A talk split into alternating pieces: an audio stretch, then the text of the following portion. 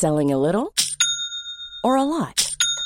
Shopify helps you do your thing however you cha-ching. Shopify is the global commerce platform that helps you sell at every stage of your business. From the launch your online shop stage to the first real life store stage, all the way to the did we just hit a million orders stage. Shopify is there to help you grow. Shopify helps you turn browsers into buyers with the internet's best converting checkout. 36% better on average compared to other leading commerce platforms because businesses that grow grow with Shopify. Get a $1 per month trial period at shopify.com/work. shopify.com/work. Les amis, bienvenue, j'espère que vous allez tous très bien et si heureux de vous retrouver pour cette nouvelle vidéo, pour un nouveau chapitre de notre émission avec Stan. Aujourd'hui, on s'est dit quel pays est le plus grand pays de foot ou la plus grande culture foot. C'est un peu vague, donc je vais prendre un petit moment pour, pour définir, mais on va faire chacun notre top 5. Culture foot, qu'est-ce que ça veut dire vraiment Être un pays de foot, qu'est-ce que ça veut dire vraiment? C'est un terme qui est, qui est très très large et je pense chacun y met un petit peu ce qu'il veut. J'ai posé la question sur Twitter, j'ai eu beaucoup beaucoup de réponses.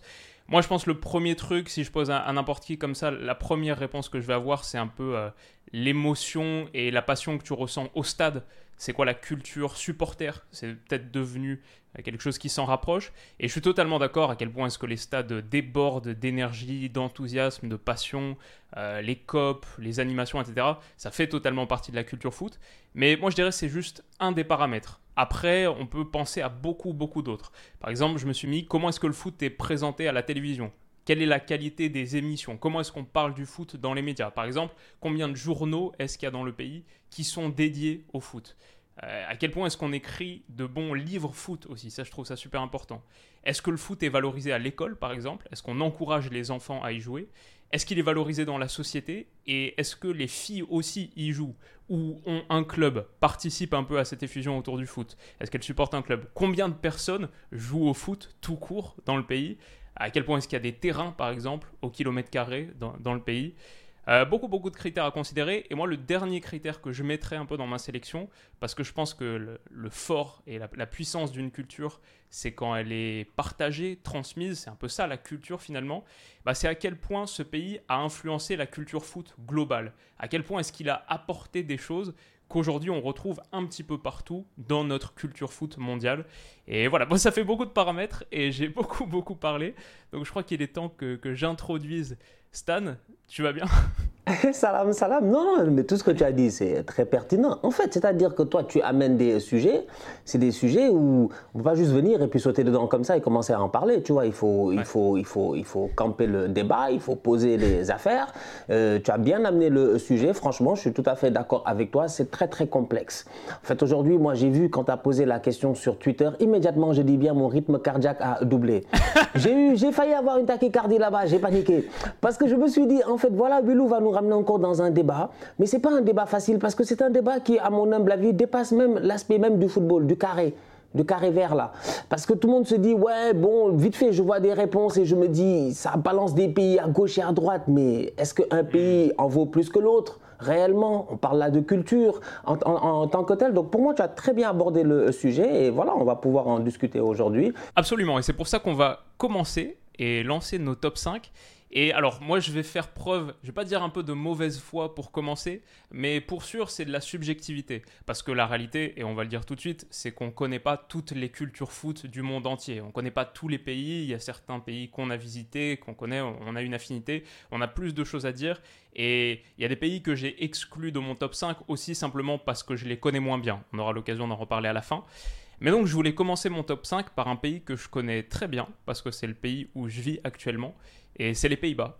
Je pense que les Pays-Bas, la culture foot aux Pays-Bas, elle est un peu sous-estimée, sous-cotée dans le monde francophone, parce que finalement c'est un pays qu'on connaît moins bien que d'autres, c'est un petit pays, on parle pas leur langue, c'est pas forcément le pays qui est jugé comme le plus intéressant de l'extérieur, mais ici, je peux te dire, les gens, c'est juste des malades de foot. C'est des fous de foot. Et le, foot a une importance énorme dans la société aux Pays-Bas. Je vais à la salle de sport, euh, quasi tout le monde a un maillot de foot. Beaucoup, beaucoup d'Ajax. Beaucoup d'Ajax, ça fait plaisir. Les, gens supportent le club de la ville, mais beaucoup de maillots de foot en général. Les filles aussi. Les filles aussi ont des maillots de foot. Ça fait vraiment partie du truc. Euh, il y a un nombre de terrains de foot ici à Amsterdam qui est énorme. Là, je prends le vélo 15 minutes je suis, et je suis dans plein centre-ville. Je prends le vélo 15 minutes. Je suis dans un complexe où tu as 20 terrains de foot, 20 grands terrains de foot à gazon synthétique. Tu as des city-stades de partout aussi. Et je dirais tout le monde joue au foot. C'est pas que juste une affaire euh, d'ados qui sont en week-end ou après les cours, un peu comme moi quand je jouais au foot euh, en France. Là, tu as des parents avec leurs enfants, tu as des filles, beaucoup, beaucoup de gens pratiquent le football dans la ville. Et c'est vraiment un truc qui fait, qui fait kiffer à voir. Je pense euh, les télés, par exemple, dans la salle de sport, il y a toujours un match qui est en train de passer les chaînes, grosso modo, il y a deux chaînes qui retransmettent les matchs de, tous les championnats. La Johan Cruyff Arena, où je suis allé voir un match de l'Ajax, l'année dernière, c'était un match un peu lambda, tu vois, genre de championnat, contre le 14e. 55 000 personnes, stade rempli. Les gens étaient, sont à fond euh, derrière l'Ajax. Et peut-être aussi la manière dont on parle du foot les communications, par exemple, sur les réseaux sociaux de l'Ajax. Je me souviens l'année dernière, avant le match contre Benfica, il y avait tout un truc autour de l'histoire des deux clubs, où tu vois deux personnes faire une partie d'échecs, où ils annoncent chacun les grands joueurs de leur club, Zlatan, Di Maria, Bergkamp, Eusebio, Cruyff, etc.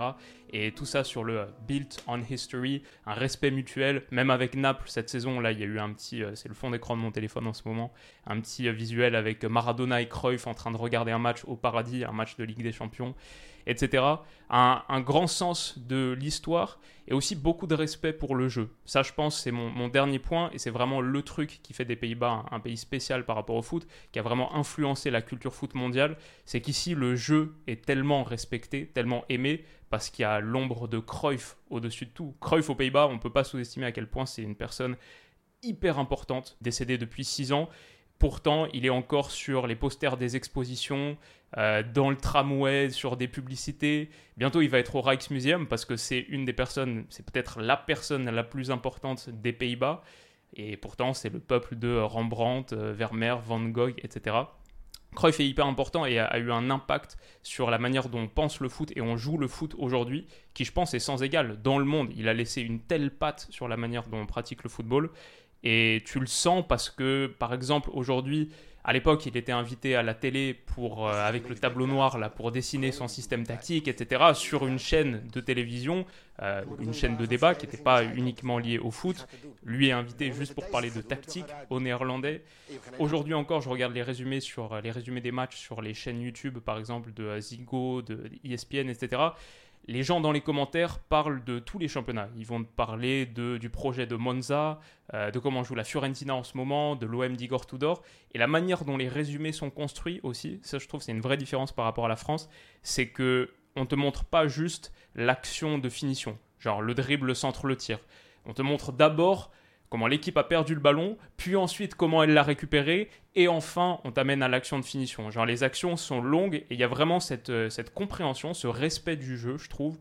Et ça fait vraiment, vraiment plaisir à voir. Ça, je trouve que ça a eu un, vrai impact sur la culture foot en général. Et c'est aussi une culture foot qui me, qui me plaît beaucoup. Donc c'est pour ça que je commence mon top 5 avec ça.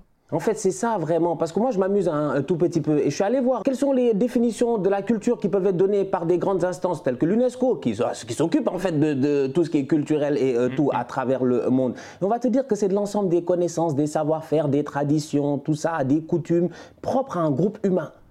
Moi, c'est le mot en fait qui m'attire, le propre à un groupe humain, à une civilisation. Dès que le football est arrivé, tout le monde s'est approprié le football à sa manière. Et tout le monde a hmm. créé sa culture, en fait, du football. Moi, je pense que l'influence que tu as eue sur le monde, c'est ça qui peut-être définit un tout petit peu les choses. Et c'est pour cela que moi, j'ai envie de mettre peut-être trois pays ensemble un tout petit peu.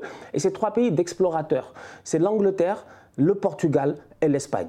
Pourquoi? Parce que je me dis, ces trois pays, en fait, avec des gars qui ont pris des bateaux, et ils ont décidé, en fait, d'aller à travers le monde. Mais en allant à travers le monde, en fait, il s'est passé certaines choses en euh, tant que tel. Il y a eu un transfert qui a été fait, il y a eu un partage peut-être qui a été fait. Le football, originairement, il vient de l'Angleterre, si je ne me trompe pas, ou si je ne m'abuse. En tout cas, c'est ce qu'on nous a toujours dit, c'est comme ça qu'on nous l'a... Football moderne. Voilà, c'est comme ça qu'on nous l'a expliqué. Mais dans ces explorations-là, les Argentins te euh, diront qu'il y a eu une grande influence anglaise dans leur football à eux. Les Brésiliens te diront qu'il y a eu une grande influence anglaise dans leur football à eux, à travers des explorateurs, des gens qui ont quitté, je dis bien, cette zone européenne-là, qui sont venus en Amérique du Sud et euh, tout. Donc pour moi, je pense que effectivement, aujourd'hui, euh, peut-être que quand tu regardes d'une manière simpliste la Première Ligue, euh, les championnats, la manière à laquelle, je sais pas moi, les stades sont pleins et tout, tu as envie de dire, c'est peut-être pas un, tu te dis c'est un grand pays de football, il y en a qui diront c'est pas un grand pays de football, mais ou le Portugal, la même chose. Mais moi, je pense qu'il y a eu une,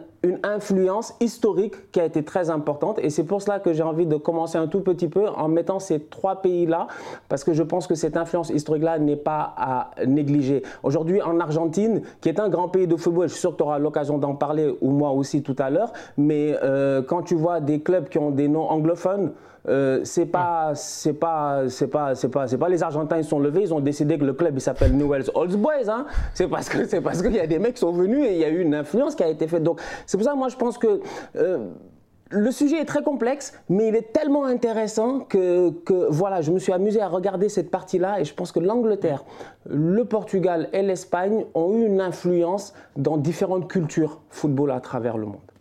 Ouais, ouais, bien sûr. Bah, L'Angleterre, euh, je le mettais numéro 3 dans mon classement, bah, parce que juste, euh, comme tu as dit, hein, le pays qui a inventé le foot, il y a tellement, tellement de pays, comme tu as dit, Argentine, Brésil, qui doivent euh, l'arrivée du football sur leur terre au fait qu'il y ait eu des, quoi, des marchands ou une classe aristocratique ou bourgeoise anglaise qui voulaient continuer à retrouver le foot qu'elle pratiquait en Angleterre et qui a commencé à jouer sur les ports, par exemple, des dockers, etc. Donc, euh, pour sûr, le, foot anglais et son exportation a énormément contribué à tisser ce, réseau footballistique et cette culture footballistique mhm. globale. L'Angleterre, berceau du football et exportateur du football pour sûr. Même plein plein de clubs. Je sais pas, même en Italie, l'AC Milan, à la base c'est un club inventé par des Anglais. Donc euh, voilà, il y a beaucoup beaucoup de choses qu'on doit à l'Angleterre. Et c'est intéressant que tu le mentionnes parce que aujourd'hui, je dirais qu'on a tendance un peu à associer l'Angleterre à ce, berceau du foot, mais qui est un peu aujourd'hui en décadence parce que le football n'y est plus vraiment un sport populaire, parce que les stades de première ligue sonnent un peu creux, parce qu'une place coûte 200 livres, etc. On entend beaucoup mhm. cet argumentaire. Mhm. Et euh, c'est vrai qu'à part le You Never Walk Alone et deux, trois autres trucs, en première ligue, ça peut sonner un peu vide. Maintenant, je pense aussi que c'est une autre culture de supporterisme. Et moi, j'aime plutôt bien, je dois dire, le style euh, réactif, où on réagit beaucoup aux événements sur le terrain, et un peu moins ce chant en trame de fond, cette soundtrack un peu, qui est euh, les chants de supporters constants, qui réagissent pas trop aux événements sur la pelouse. C'est, ça met plus d'ambiance pendant 90 minutes, un peu à, l'italienne, mhm. à l'espagnole, à la française, à l'argentine, etc. Mais bon, déjà j'aime bien le style réactif, je pense qu'il est un peu décrié parfois à tort. Mais surtout, je dirais l'Angleterre, c'est un pays où les gens, ok, on peut regarder la première ligue, mais où les gens supportent le club du coin. Tout fait, en quatrième division, il y a des stades remplis à 6 000, 5 000, 6 000 supporters. En troisième division, c'est 10 000 souvent. Euh, ça, on n'a pas du tout dans d'autres championnats. Mhm. Quels sont les autres pays où tu as des stades de 3e, 4e division qui amènent des milliers, parfois des dizaines de milliers de spectateurs? Quand, par exemple, en France, parfois, on a des stades à moins de 10 000 places en Ligue 1. Euh, c'est évidemment une, énorme différence. Et je sais pas, en, Angleterre, je pense que de plus en plus, les gens sont supporters de deux clubs, mais il y a beaucoup, beaucoup de supporters de Leighton Orient, euh, Swindon Town, euh, quoi, Fleetwood, Port Vale. Et ça, ça, ça, dit quelque chose sur la culture et l'attachement local. C'est ça qui conserve quand même un peu l'âme du foot, euh, sport populaire et sport d'identification locale. C'est clairement leur rapport à leur club du coin. Je pense aussi, pour l'Angleterre, peut-être pour terminer, c'est qu'ils ont, pour moi, je connais pas tous les pays, mais le meilleur traitement foot que je vois à la télé par exemple, les émissions sont quali, ça parle bien de foot, les commentateurs sont bons, c'est-à-dire qu'ils parlent pas beaucoup, ils laissent bien le jeu respirer et ça ça nous manque énormément. La réalisation aussi, beaucoup plus de plans larges, on n'a pas autant de plans euh, zoomés. En France, moi ça me choque, dès que tu fais la passe à l'ailier ou au latéral, plan zoomé sur lui et tu perds cette compréhension plus globale du jeu, tu perds le flow du match. Les Anglais ont très bien compris et ils font en moyenne la moitié des plans qu'un match filmé et réalisé en France par exemple. Les tribunes sont à un mètre du terrain. Ça c'est quand même un truc spécial au stade anglais et c'est magique. Et les pelouses sont hyper qualitatives. Voilà, le foot est, bien, bien vendu, bien mis en avant. Aujourd'hui, la Première Ligue a un énorme succès parce que le, produit a été très bien pensé, très bien réfléchi et qu'il honore sa qualité spectaculaire. Je trouve que le foot en Angleterre est très spectaculaire. Et c'est pour ça qu'il attire les plus grandes stars internationales. Aujourd'hui, les plus grands noms du football, argentins, euh, brésiliens, espagnols, allemands, pour parler des coachs par exemple, sont en Angleterre. Et dernier truc, le petit Mhm. détail peut-être, c'est que ils ont aussi inventé, je sais pas si tu connais le Subuteo, le football de table là. Mm, Ouais, j'ai entendu parler, j'ai déjà vu, j'ai entendu parler et tout, Voilà. effectivement. Bah, Ce genre de jeu de euh, société, là. Ouais, c'est ça, c'est ça. En gros, tu le mets sur, euh, tu le mets sur une table et tu as les petits joueurs euh, qui attirent le ballon de manière magnétique et tu, tu peux les. Tu, Mhm. tu mets des pichenettes et ça les déplace et tu joues au foot un peu de cette manière. Et c'est eux qui ont inventé la première fois. Moi, je jouais à un truc, c'était euh, la spéciale Bichente Lizarazu quand j'étais quand j'étais gamin, on, on avait ça. Mais eux, ils ont inventé la première vraie version, le Subuteo, qui est un truc très très populaire là-bas. Ils ont beaucoup de petits trucs culturels comme ça euh, autour du foot peut-être le truc qu'on peut leur reprocher, c'est qu'ils ils connaissent très bien le foot, mais ils connaissent surtout leur foot à eux. Par rapport, par exemple, aux Pays-Bas, qui sont très ouverts sur le monde, de ce que je constate dans les commentaires, etc., c'est des gars qui connaissent le foot européen et international dans son ensemble.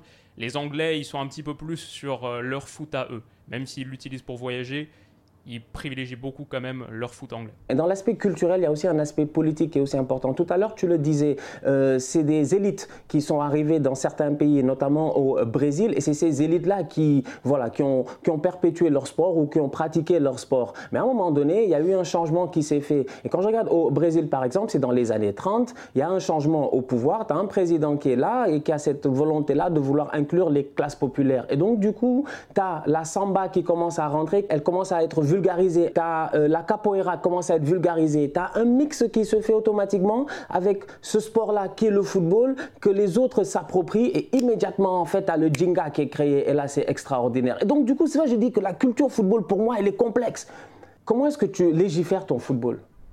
Quand on nous parle de ce qui se passe en Uruguay, et je vais sûrement te laisser en parler, c'est extraordinaire. C'est-à-dire que tu as ce système-là qui est mis en place où dès le plus jeune âge, effectivement, les Uruguayens peuvent s'inscrire dans des ligues et tout, où ils peuvent jouer au football. On leur apprend vraiment à développer un, voilà, un, un esprit d'équipe, un esprit compétitif. Et tout ça, dans, dans, dans, j'imagine, dans une ambiance bon enfant, dans une ambiance où ces enfants-là se développent. Parce que pour un pays de 3,4 millions d'habitants, nous sortir, ouais. je dis bien, que des top players, déjà, eux, quand ils ont organisé la première Coupe du Monde, c'est là où il fallait se poser des questions.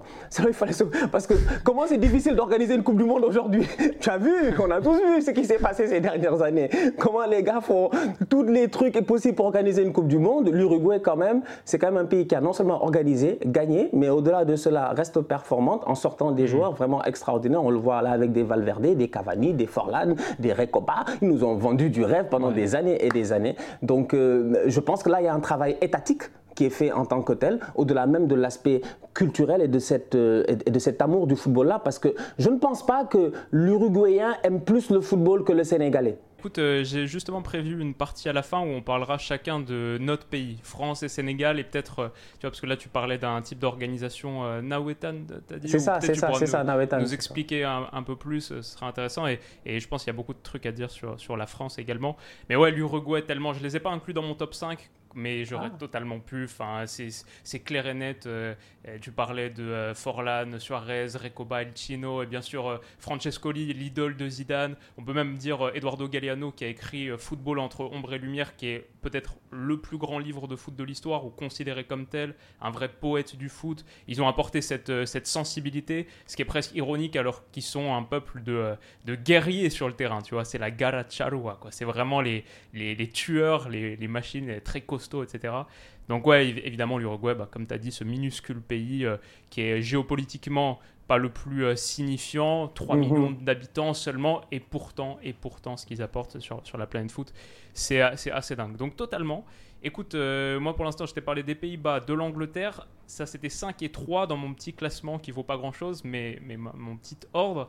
En quatrième, le, le, pays dont je voulais parler, et je crois que tu l'as pas mis dans, parmi tes 5, mais bien sûr... Énorme pays, et je pense que tu auras des choses à en dire également, c'est l'Italie. L'Italie parce que le foot italien, c'est il n'y a, pas si longtemps, nous on est quasiment de la même génération, euh, il n'y a pas si longtemps, la Serie A c'était évidemment le plus grand championnat du monde. Là-bas, je pense, pour l'instant, j'ai parlé des Pays-Bas. Je pense que ce qu'ils ont exporté comme culture aux Pays-Bas, c'est la culture du jeu, l'amour du jeu. Je pense qu'en Angleterre, ce qu'ils ont exporté, c'est le foot euh, tout court, quoi, l'invention du football, et maintenant le produit moderne qui est la Première Ligue. En Italie, ce qu'ils ont, pour moi, le plus exporté, ou en tout cas ce qu'il signifie le plus, c'est le football pris au sérieux. En Italie, le football, c'est très très sérieux. Je pense qu'il n'y a rien qui est plus grave que perdre un match, ouvrir la presse le lendemain et voir ce qui est dit dans la Gazzetta dello Sport. Je ne sais pas si c'est eux qui ont inventé les notes qu'on donne aux joueurs, mais je sais que là-bas, pendant très longtemps, ça a été un, phénomène. C'est encore le cas aujourd'hui. Ils notent encore les joueurs sur 10 à la fin de chaque match, mais je sais que là-bas, chaque joueur euh, regardait, ouvrait le journal le lendemain dans les vestiaires pour voir la note qu'on lui avait donnée. C'était un truc hyper important. Euh, j'ai vu une stat passer, une étude de Mastercard qui avait été commandée en 2015, qui montre que 69% des Italiens, 69% des Italiens ont déjà raté un événement familial important pour regarder un match de foot. Je veux dire, euh, c'est un délire. C'est que 19% au Portugal, par exemple. Mais bien sûr, parce que c'est un truc de... 60% des Italiens ont déjà posé un arrêt maladie pour regarder un match sur les 12 derniers mois. Ça veut dire qu'en plus, ça, ça, se produit souvent. Et ils sont numéro 1 de ce classement à chaque fois. Ils ont pour moi, ils ont l'école des plus grands entraîneurs. Historiquement, ils ont tellement apporté sur la dimension tactique. Ça aussi, c'est prendre le foot au sérieux. Évidemment, Saki, Capello, Lippi, Trapattoni, Ancelotti, et puis tous les modernes aujourd'hui, Gasperini, Sarri, Conte, etc. Là-bas, vraiment, le football est une affaire extrêmement, extrêmement sérieuse. Si tu cherches un... Ma copine, elle m'avait offert il y a quelques années, avant même que je lance la chaîne pour mon, pour mon anniversaire, un livre, c'était... Euh, comment euh, un peu les enseignements de la tactique, comment devenir entraîneur de foot, etc. Euh, c'était un livre qui était quasiment illisible parce qu'il était tellement sérieux, c'était que des exercices, etc. Et j'ai lu après, j'avais un peu du mal à lire, et je regarde au début, je fais Ah oui, il est traduit de l'italien, c'est un italien qui a écrit ce truc à la base. c'est juste des, des, tarés du foot, des malades mentaux absolus enfin un truc mhm. qu'ils ont apporté, une de, leurs exportations qui est aujourd'hui très populaire dans plein plein de pays, c'est le Fanta Calcio, le fantasy football quoi. C'est ça a été un I'm Sandra and I'm just the professional your small business was looking for, but you didn't hire me because you didn't use LinkedIn Jobs. LinkedIn has professionals you can't find anywhere else, including those who aren't actively looking for a new job but might be open to the perfect role, like me. In a given month, over 70% of LinkedIn users don't visit other leading job sites. So if you're not looking on LinkedIn, you'll miss out on great candidates like Sandra. Start hiring professionals like a professional. Post your free job on linkedin.com/people today. Quand tu là-bas, peut-être dérivé de ce qui se faisait aux États-Unis sur le modèle du baseball, mais les premiers à avoir créé un, un jeu de fantasy autour du football, c'est en Italie. Et encore aujourd'hui, c'est un, produit qui est très très populaire. Plein d'Italiens jouent au Fanta Calcio. Et aujourd'hui, on en a plein d'itérations dans plein de pays du monde. Donc vraiment, l'Italie euh, énorme, énorme pays de foot. Disons que le football, c'est du pétrole et tout le monde n'a peut-être pas réussi à le raffiner à la perfection mm. et à en faire quelque chose, tu vois, de hors du brut en, tant que tel. Et les Italiens, ils font partie voilà, de cette gamme-là, comme les Néerlandais, tout comme tu as eu l'occasion de le dire tout à l'heure, où ils ont vraiment travaillé cet aspect tactique-là. Et ça s'est vu. Parce que franchement, les coachs italiens, ils sont forts. Ils ont pris ça comme de la mécanique. C'était leur Ferrari ou je sais pas quoi. Ils ont pris ça comme Déjà, ils ont pris ça comme de la mécanique en fait. Ils se sont dit comment on doit être efficace et efficient. C'est-à-dire comment est-ce qu'on fait pour mettre des buts et ne pas marquer et ne pas encaisser de buts. Comment est-ce qu'on met un système en place qui te permet de quadriller le terrain et de te protéger? Parce que le ballon c'est le danger. Il y a toute une philosophie en fait dans le football italien qui est très intéressante et effectivement. Après bon, j'ai vu des commentaires quand même sur ton tweet où il y a, des gars ils ont dit que l'Italie à part les et tout ça, ils ont rien ramené. Hein. Il y a des gars, il y en a qui. Écoute, il y a des gens pour lesquels on peut rien, mais je crois que l'Italie a, a prouvé sa valeur culturelle. J'ai dit, les gars, quand même, quand même gérez-vous, quand même, franchement, faites des efforts. Non, non, l'Italie fait partie de ces pays-là, tout à fait. Effectivement, je ne les avais pas dans ma liste. Donc, j'étais donc Angleterre, Portugal, Espagne, voilà, pour cette influence-là, un tout petit peu, comme j'ai eu à expliquer tout à l'heure. Colombie, je les mettais dedans avec l'Uruguay. Euh, j'ai les, euh, les deux autres pays que j'avais, évidemment, c'était le Brésil et l'Argentine. Question de popularité aussi, parce qu'à la fin de la journée, comme je dis, c'est comment tu as réussi à c'est pour ça que je parlais d'impérialisme tout à l'heure. Parce que euh, les, Brésiliens n'ont peut-être pas demandé à exporter leur football à la manière à laquelle ça a été fait, mais ça a été exporté comme ça en fait. C'est-à-dire que tout le monde te dira, nous, nos parents te diront, on a grandi, on a vu Pelé, on a vu Garincha, on a vu etc. Il y en a qui te diront, ouais, moi j'ai grandi, j'ai vu Eusebio, j'ai vu truc, etc. Donc je pense qu'il y a cette influence-là. euh, bon, Eusebio, il n'est pas brésilien quand même, mais il y a cette influence. Je sais, avant que les gars me reprennent dans les commentaires, on ne sait jamais. C'est c'est de nos jours. Je te dis, Wilou, on vit en danger permanent. On vit en danger permanent, je te dis. On est Surtout là, quand les on fait des épisodes d'une heure comme ça, euh, c'est. C'est ça, les snipers ils t'attendent. Donc la vérité elle est là, c'est que je pense qu'ils ont eu une influence, qu'ils le veuillent ou non. Parce que tu vas me dire, c'est quoi la culture foot de Di Stefano? Asseyons-nous, discutons. Totalement. À part le père de Di Stefano. euh, Totalement, je suis très prêt pour ce débat. J'ai lu un bouquin sur Di Stefano il y a une année, c'est un joueur fantastique, histoire de folie. Mais les influences sont multiples. C'est ce qui fait peut-être euh, voilà, la grandeur euh, du joueur que ça a été ou de la personnalité aussi que ça a été. Pour moi, l'Argentine et le Brésil, franchement. Ouais, et bien pour euh, Di Stefano. Di Stefano, c'est un peu le joueur qui rassemble euh, tous les pays parce que, évidemment, né en Argentine, il a joué avec la sélection argentine et ensuite, il a été cette légende du Real Madrid et il a porté le maillot de la Roja. Et beaucoup plus d'ailleurs. Je crois qu'il a seulement 6 caps avec l'Argentine et 30 avec l'Espagne, un truc comme ça. Tout en Mm. ayant joué aussi pendant une partie de sa vie en Colombie parce qu'il s'est exporté à une époque où il y avait un petit problème dans le championnat argentin, il me semble. Et la Colombie, c'était un peu le, le nouvel Eldorado où il créait plein de clubs avec plein d'argent, etc. Il a aussi joué en Colombie. Mais en tout cas, totalement d'accord avec toi. Moi, Brésil et Argentine, c'était aussi mes numéro 2, numéro 1. Numéro 2, Brésil, parce que tout le monde joue au foot là-bas et sous toutes ses formes.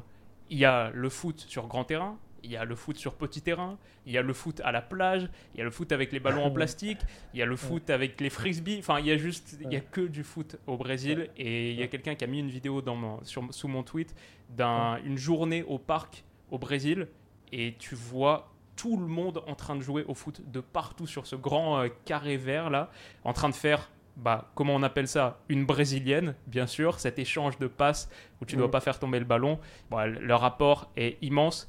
Ils jouent à la plage, ils jouent dans la forêt, ils jouent au quartier, dans les favelas, etc. Moi, j'ai un abonnement Instat, qui est une plateforme qui permet de voir des matchs un petit peu de partout dans le monde. Il y a 450 championnats qui sont couverts au Brésil. Parce que ça va du championnat brésilien, la, la première division, jusqu'à par exemple la Coupe euh, Gaucho U10. Elle est filmée avec un caméscope comme ça au bord du terrain, peut-être par un des parents des joueurs, et elle est là sur le site. Il y a du foot de partout. Le football est omniprésent, hyper important. Et c'est quasiment des synonymes aujourd'hui. Quand tu penses foot, tu penses Brésil. Et Oui, quand tu parles du Brésil, tu vas évidemment parler du football. Aujourd'hui, euh, les- bah, quoi, ce dimanche, je pense que c'est le, le second tour Bolsonaro-Lula. Les supporters de Bolsonaro, qui sont des euh, nationalistes brésiliens, ils y vont tous avec le maillot du Brésil. C'est ça l'habit pour euh, aller voter, pour aller déposer ton bulletin dans l'urne. C'est le maillot du Brésil. Ils ont cinq Mm. Coupes du Monde, personne n'en a plus gagné. Et ce que eux ont exporté, comme tu le disais, c'est ce rapport si particulier de festivité, de joie, la, la alegria, quoi, qui leur Ouais, est, si ça. propre. Ça, c'est ce qu'on assimile, et ce qu'on associe au Brésil. Et c'est, c'est, je pense, peut-être le meilleur, la meilleure exportation culturelle que tu peux fournir, c'est cette joie d'être ensemble. Et fondamentalement, le foot, c'est, un jeu et c'est un plaisir, c'est un bonheur. Donc, euh, clairement, il, il méritait d'être tout en haut. Et je sais pas du coup pourquoi je les ai pas mis premiers. Peut-être parce que l'Argentine, il y a une immense, immense diversité de choses. Et il y a aussi ce rapport très, très sérieux. Le foot est, est tellement important. Je crois que la stat et la raison pour laquelle j'avais commencé à réfléchir à ce débat quand j'avais fait mon épisode de mondial sur l'Argentine, c'est que j'étais tombé sur une stat 90% des Argentins supportent un club. Euh, même les grands-mères, elles supportent un club. Même le pape, le pape François, il supporte un club. Il supporte San Lorenzo. Tous les Argentins, bah, 90% des Argentins supportent un club. Tu vois les funérailles de Maradona, mais c'est un événement national. Tu as la queue sur des boulevards entiers à Buenos Aires. Juste un délire total. Et euh, ouais, c'est avec Messi et Di Stefano, comme tu en as parlé, on peut dire peut-être 3 des 7-8 plus grands joueurs de l'histoire sont argentins. Après, on peut avoir tout ce débat sur Di Stefano. Un niveau de passion qui a absolument aucun sens quand tu regardes, euh, bien sûr, le derby River Plate, Boca Juniors, c'est juste euh, Mhm. une folie. Celui qui a eu au Santiago Bernabéu là pour euh, ce match, bah, c'était totalement dingue. Et peut-être dernier truc, c'est euh, le vocabulaire aussi qu'ils ont dans, dans les exportations culturelles et dans ce que c'est la culture foot. Bah, le langage c'est très important. Et en Argentine, ils ont inventé plein de termes. Tu vois, la chilena pour euh, le ciseau acrobatique. euh, un goal olympico pour le corner rentrant par exemple, et puis après toutes les expressions que nous inventent tous les tous les quatre matins Omar da Fonseca sur Beansport. Donc ouais, il y a juste une grande grande passion, une grande ferveur, tu la sens de partout et je les mets numéro 1 mais ce classement est moins important que juste dire que le football est un sport euh, bien aimé et bien partagé. C'est ça. Écoute, euh, le riz est une denrée internationale, mais on ne le cuisine pas de la même manière à travers le monde. Mm. Moi, c'est que la même. Voilà, c'est. Ça, pas mal. Putain, ça, m'est venu comme ça. C'est juste ça qui m'est venu en tête. Je me suis dit, voilà quoi, je veux dire, euh, il y en a, ils en font des sushis, nous, on en fait du chep chez nous, il y en a, ils en font autre chose. Donc, donc voilà, moi, je pense que c'est ça en fait, c'est ça qui fait la beauté de la chose. Et mention, voilà, moi, j'ai envie de faire une petite mention à la fin à tous les autres pays qu'on n'a pas eu à citer peut-être. L'Égypte fait partie de ces grands pays-là. Le Nigeria fait partie des grands pays de football aussi d'Afrique. J'ai envie de dire le Congo fait partie des grands pays de football d'Afrique aussi parce que au niveau continental, ils, sont, ils ont été dominants. Tu sais, chez nous, ça a toujours été très très compliqué par exemple parce que je pense que le Sénégalais est un fan de football, c'est un passionné de football. On le voit à travers l'équipe nationale. Ça nous fait mal, ça nous fait mal. On a toujours voulu gagner, on voulait gagner une Coupe d'Afrique. Quand on a gagné une Coupe d'Afrique, moi je n'étais pas à Dakar, mais on m'a dit qu'à Dakar, au moment où Sadio Mané il a marqué, la terre elle a tremblé. Les gars ils ont dit s'il y avait des études de, s'il y avait la magnitude de Richter là, on serait je dis bien à du 8 ou à du 9 parce que c'était fou en fait. On s'est dit enfin on l'a parce qu'on a cherché cela. Il y a énormément d'argent qui a été investi aussi dans le football ces dernières années aussi. Donc ça fait qu'il y a une professionnalisation qui s'est faite petit à petit, mais la base en tant que telle, c'est la rue. En fait, Partout, la base, c'est la rue. Donc, tu peux te professionnaliser jusqu'à demain, avoir des ligues, etc. et tout, mais la base, c'est la rue. C'est les championnats populaires. C'est les matchs, euh, ce qu'on appelait, nous, quand on était petits, khalis, khalis, c'est-à-dire argent, argent. Moi, je me rappelle quand j'étais petit, dans mon quartier, il y avait, y avait différentes catégories. Donc, tu pouvais savoir plus ou moins quoi. C'est-à-dire, les catégories n'étaient pas vraiment dites. Donc, tu te disais, bon, nous, on a tous moins de 15 ans, donc on joue ensemble plus ou moins. Après, tu as les, les, les, plus grands, ils jouent ensemble. Tu as les plus petits, ils jouent ensemble. Et des fois, ça prenait des petits montants entre nous. Ça mettait 100 euh, francs CFA ou 50 francs CFA chacun, tu en as 10, ça fait 500. Hop, vous allez jouer, un vous allez jouer contre l'autre quartier et on met l'argent.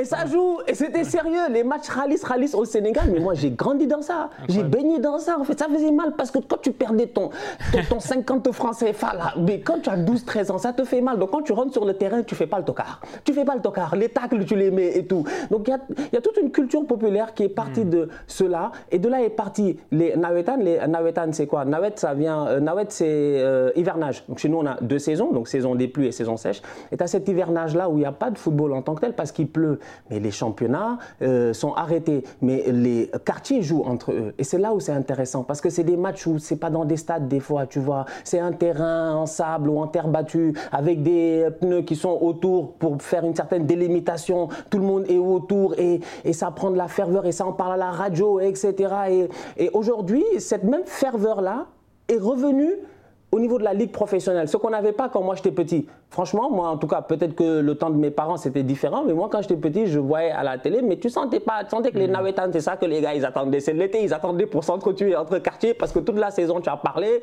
Le gars du 9-2, il a dit au gars du 9-3, je suis meilleur que toi. Le gars du 9-4 a dit au gars du 9-5, tu vois. Donc c'est juste que c'est malheureusement moins vu à travers le monde, mais ça existe. Ça existe aussi en Afrique. Ok, pas mal. Ça a l'air super cool. Je j'ai envie d'aller voir, euh, d'aller voir ça un jour. Tu m'invites et, euh, et, on va se faire un, un, tournoi non, de quartier dit, faut qu'on fasse un match. Euh, faut qu'on fasse un match là. On va inviter tous les youtubeurs là. Tu vois, tous les, les, gars qui parlent beaucoup là. On va tous vous inviter sur un terrain. On va voir c'est qui les tocards. On va faire un match là-bas.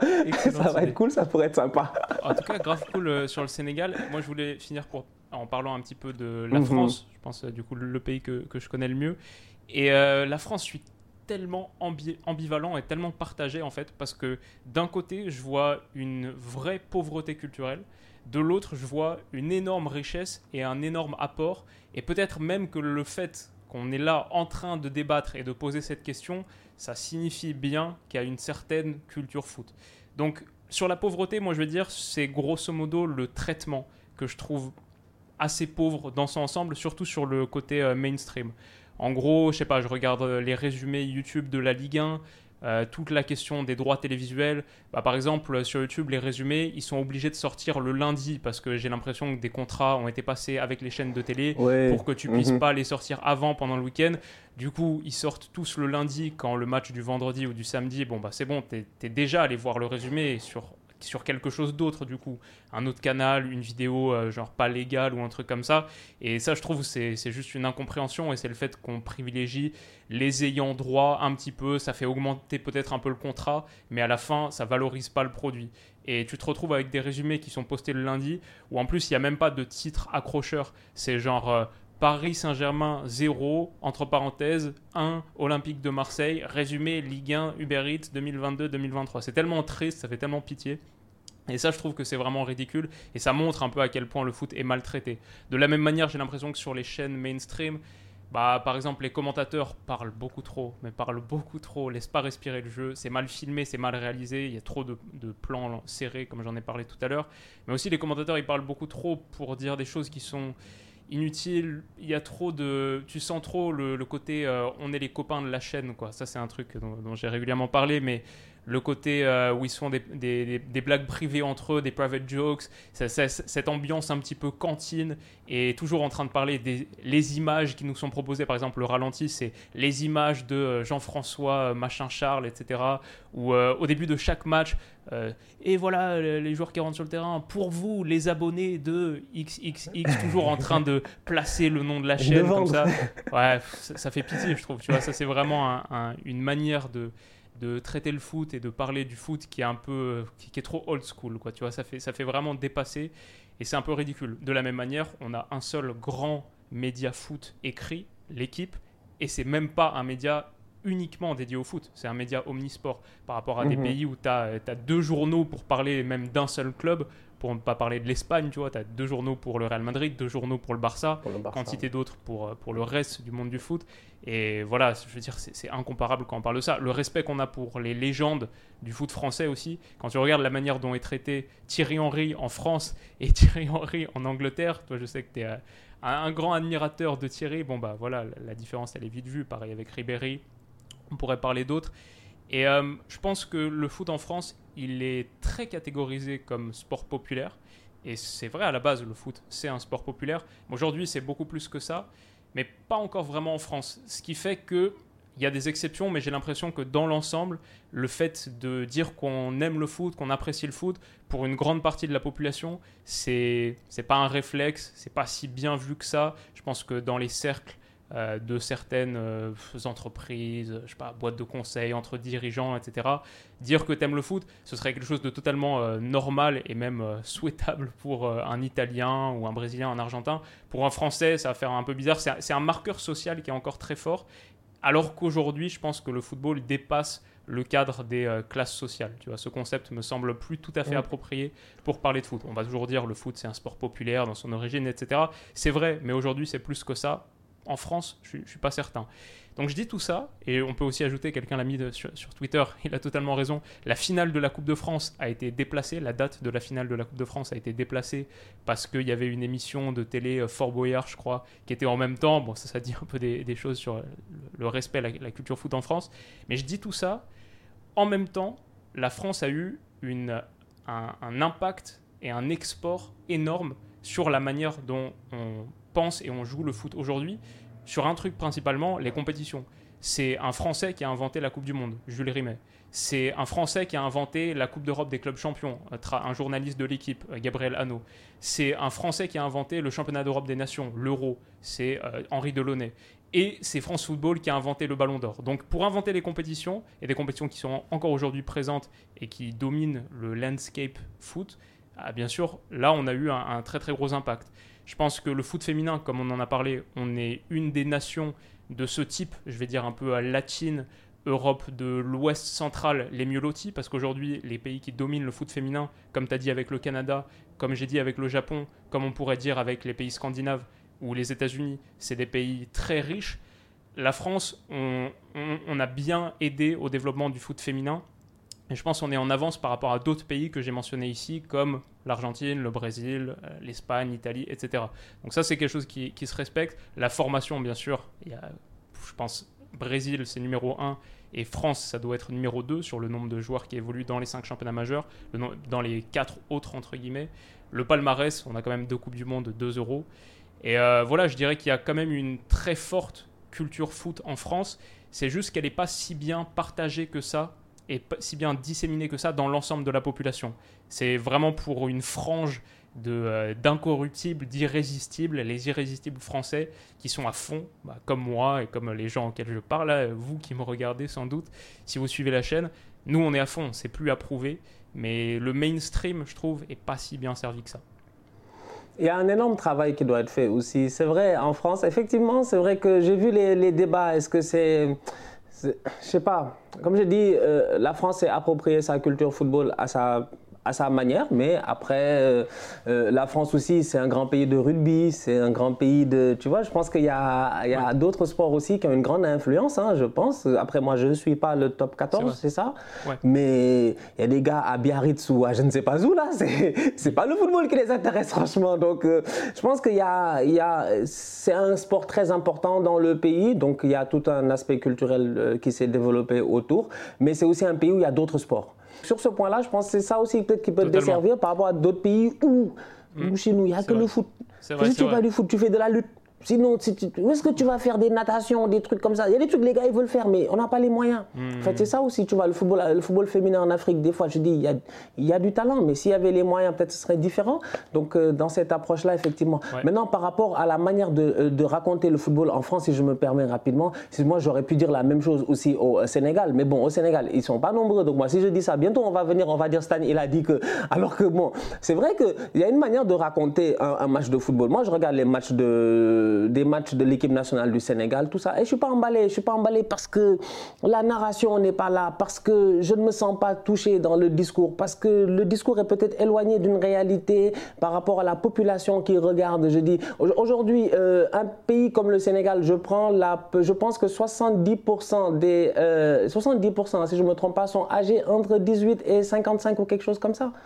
Les gens sont, c'est des populations jeunes en fait. C'est des populations jeunes, donc tu as un discours. Donc nous aujourd'hui, on est là en ligne, on fait un certain travail et on se rend compte que peut-être on a le, un, discours qui matche bien avec cette population-là parce qu'on se comprend, on se comprend, on comprend l'aspect culturel, l'aspect culture populaire qui rentre aussi en jeu dans le football. Et des fois, tu peux être un tout petit peu détaché avec une génération peut-être différente, mais bon, ça fait partie des, des choses aussi qui font que peut-être dans la vision, ben, tu le vends moins. Je pense que les Anglais ont été très forts là-dessus parce que très vite, ils ont compris comment vendre leur football à travers leurs consultants, mais au-delà de ça, même à travers pas mal de jeunes créateurs de, de contenu. Il y a plein de choses, moi, je pense, dans la culture football, mais franchement, le débat, il est trop cool. Oui, oui, on pouvait.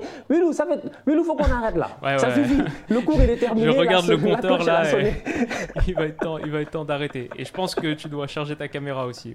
Exactement, franchement, oui.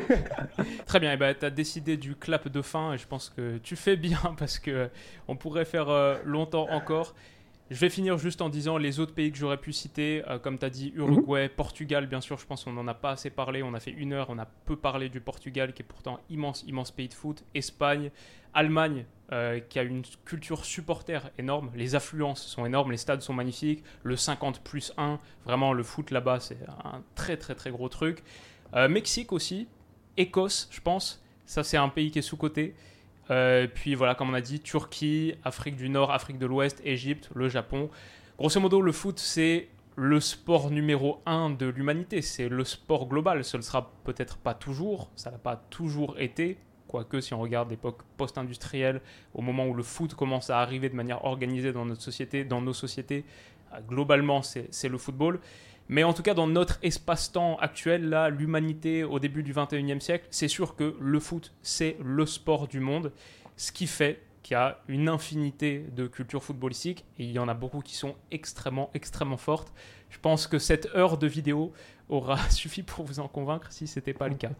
Merci à vous de nous avoir regardés les amis, on se retrouve très vite pour la prochaine vidéo sur la chaîne de Stan, bien sûr, pour tout un tas de sujets et de débats passionnants hein, qu'on va enregistrer bientôt, que j'ai hâte de faire là, ça va être très très cool. Abonnez-vous à sa chaîne, on se retrouve très vite pour la prochaine vidéo, prenez soin de vous et de vos proches, et à bientôt.